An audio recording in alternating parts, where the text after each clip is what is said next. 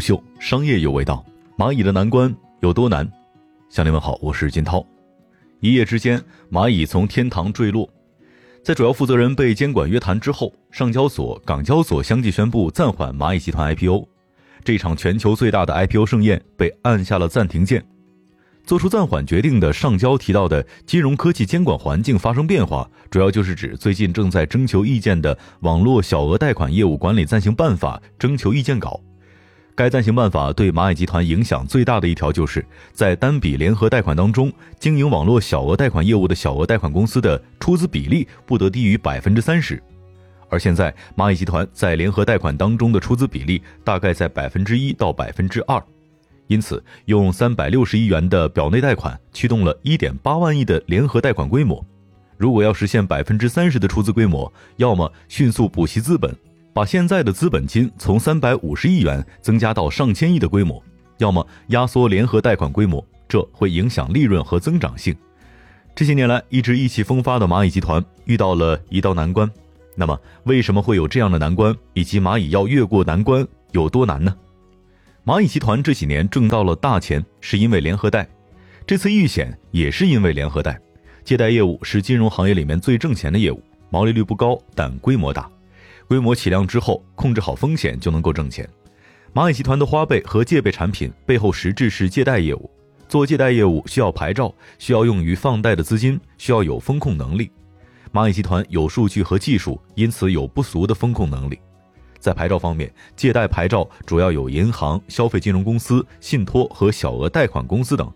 最好申请的是小贷牌照，地方上就可以批。蚂蚁有两张小贷牌照，花呗和借呗的借贷业务也是靠小贷牌照来展开的。其他借贷牌照申请难度比较大。蚂蚁集团有民营银行的牌照及网商银行，主要是针对阿里平台的商家和支付宝、马商来做小微贷款。此外，蚂蚁集团在联合千方科技和宁德时代等公司申请消费金融牌照，有牌照还要有放贷的资金。小贷牌照杠杆率低，一般只有二点五倍到三倍，能够支撑的信贷规模就很受资本金的制约，规模很难放大。银行和消费金融牌照很难申请。但价值要高很多，因为可以做到数倍的杠杆率。蚂蚁集团解决资金问题之前用的是发行 ABS 的方式，但是因为监管层担心 ABS 底层资产质量的问题，蚂蚁在交易所发行 ABS 一度受阻。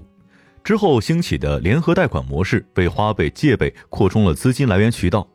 在这样的模式之下，蚂蚁通过花呗、借呗产品获客，借助背后的数据和 AI 技术进行实时的风控，在背后的资金来源方面。蚂蚁除了出一少部分的资金，也向银行等金融机构开放，银行为花呗、借呗提供大部分的资金，这就形成了金融科技时代的消费金融业务新分工。蚂蚁有流量、有技术，承担获客与风控的职能，银行提供主要的资金。这背后的原因在于，大部分中小银行是区域性的银行，资金方与蚂蚁集团等金融科技公司一拍即合，各取所需。在联合贷款领域，蚂蚁集团、微众银行、陆金所是主要玩家。此外，还有京东金融和度小满金融等等。这些年来，通过这种联合贷款的模式，蚂蚁集团挣了很多的钱。招股书显示，二零二零年上半年，以联合贷款为支撑的微贷科技平台为蚂蚁集团创造两百八十五点八六亿元营收，在总营收当中占比约百分之四十。利润方面，占比应该会更高，因为支付业务毛利率低，不可能贡献大量的利润。而理财和保险科技平台投入较大，且营收规模较微贷平台少不少。但从监管的角度来看，这种联合贷款的模式存在风险，隐忧主要在几个方面。首先，大数据风控模式并未经受过较长的经济周期的考验，如果出现大量贷款风险，将危及银行资金的安全。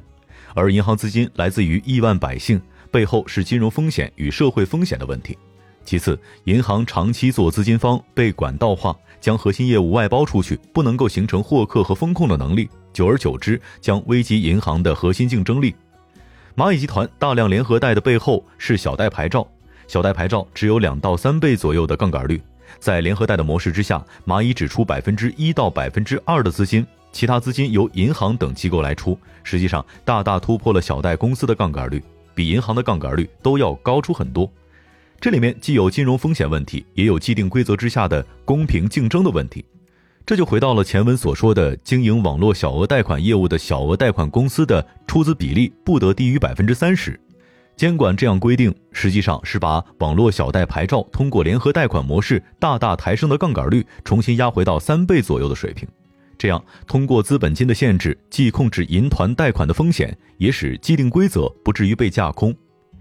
监管部门并非要关闭联合贷款模式。此前的七月十七号，银保监会发布了《商业银行互联网贷款管理暂行办法》，其中在银行开展互联网贷款的合作机构当中，监管部门不仅是提到了银行业金融机构、保险公司等金融机构和小额贷款公司、融资担保公司，还提到了电子商务公司、非银行支付机构和信息科技公司等非金融机构。这意味着电商、第三方支付、技术公司和银行合作进行互联网联合贷款已经被政策认可。包括蚂蚁集团和微众银行等机构在内，继续做联合贷款没问题。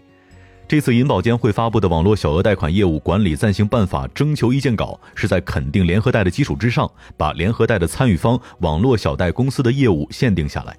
联合贷还可以继续做，但是要按照金融监管的要求，在规定的杠杆率内做，让金融科技公司的监管越来越接近银行的监管。这对蚂蚁集团在内的联合贷款玩家是一个不小的考验。以前是百分之二的出资率，现在要提升到百分之三十。以一点八万亿的联合贷款规模来计，需要至少五千四百亿元表内贷款，也就是要通过蚂蚁小贷公司直接发放的贷款要到五千四百亿元。按照小贷公司三倍的杠杆率来计算，蚂蚁的资本金至少要到一千四百亿元左右。即使达到这个规模，也只是能维持现有的放贷规模，不能够再增长了。如果要保持微贷科技平台的增长性，需要持续补充资本金，受到的约束非常大。蚂蚁的盈利能力将受到很大的考验。如果盈利增长不够好，此前的估值又该如何支撑呢？由此也不难理解，马云为何要在某重要场合对巴塞尔协议开炮了。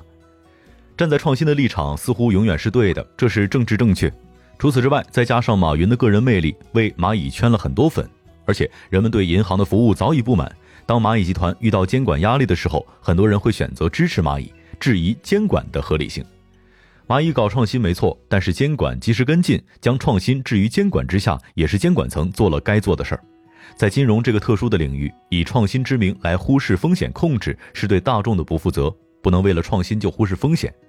金融的背后，实际就是亿万民众的钱袋子。金融机构把这些钱通过牌照汇集到一处，投向有资金需求的地方，从中收取利息或者是股权增值收益，再把一部分的利益分配给各资金的所有者。这也是为什么监管者把防控风险放在金融管理的第一位，因为不让民众辛苦积累的财富毁于一旦，或者承受本金的损失，这会引发社会风险。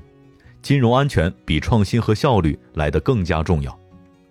在二零零八年金融危机的时候，美国数家大银行危在旦夕，金融体系面临崩溃。一直标榜自由竞争、强调大市场、小政府的灯塔国，依然拿出真金白银来帮助美林、摩根士丹利、花旗和高盛等金融巨头渡过难关。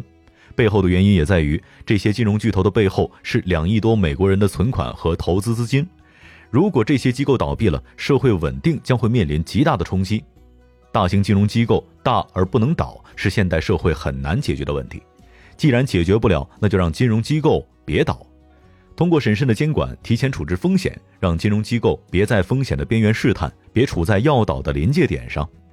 对蚂蚁集团来说也是如此。虽然现在看没有大风险，但监管的责任就是将其放在监管的框架之下。如果有风险，能够及时发现。金融科技公司不能因为科技属性就不接受监管。在借贷业务领域，技术的作用是提升了效率，降低了边际成本。之前信贷员一天处理十几个借款申请，现在用系统来处理，一天可能处理上百万、上千万的申请，但业务核心仍然是借贷。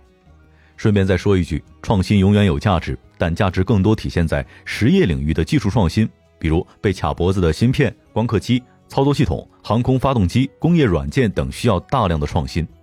而金融创新往往是双刃剑。蚂蚁下一步要继续上市的话，需要满足监管要求，这就涉及到将联合贷的出资比例上调，补充资本金可能是避不开的选择了。增加上千亿的资本对任何人来说都是天文数字，但许家印能融到那么多的钱，相信马云同样可以。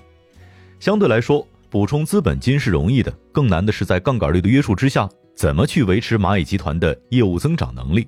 毕竟借贷业务提供了最主要的盈利来源，下一步怎么增长是个难题。是否能够通过新的模式来化解这种困局，以及理财和保险科技平台能否接棒微贷科技平台来主导蚂蚁的增长，将考验蚂蚁的处理能力。此外，蚂蚁还需要重新恢复与监管体系的关系。此前，马云不惜得罪外资股东，拆毁支付宝的 VIE 构架，来确保支付宝拿到牌照，得到监管的信任。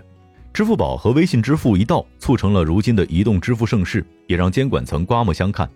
蚂蚁用了最近几年的时间，干成了传统金融几十年没干成的事儿，还将其他金融科技公司甩开了很远的距离，业界充满了赞誉，很多员工也迅速积累了巨额的财富。心高气傲也是可以理解的。如今经过一番风波之后，蚂蚁应该思考如何融入监管，在监管体系内生长，因为监管不是空空的配件。虎嗅商业有味道，我是金涛，下期见。虎嗅商业有味道，有味道本节目由喜马拉雅、虎嗅网联合制作播出，欢迎下载虎嗅 APP，关注虎嗅公众号，查看音频文字版。